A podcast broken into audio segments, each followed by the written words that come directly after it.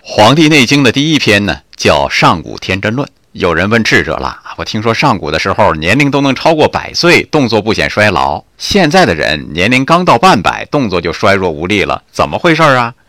智者回答了：“上古时代的人饮食有节制，作息有规律，所以都能长命百岁。现在的人就不一样了，整天歌舞升平的，饮酒无度，纵欲无度，真气耗掉了，哪里能够长寿呢？”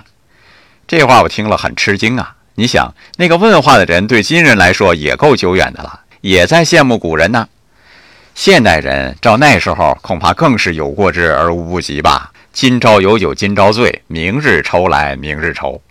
人呐，走上坡难，走下坡容易啊！不能不警醒，不能学那磨刀石啊！不见耗损，每天都在减少；要学那个小树苗，不见它长，实际每天都在长。爱生活，高能量。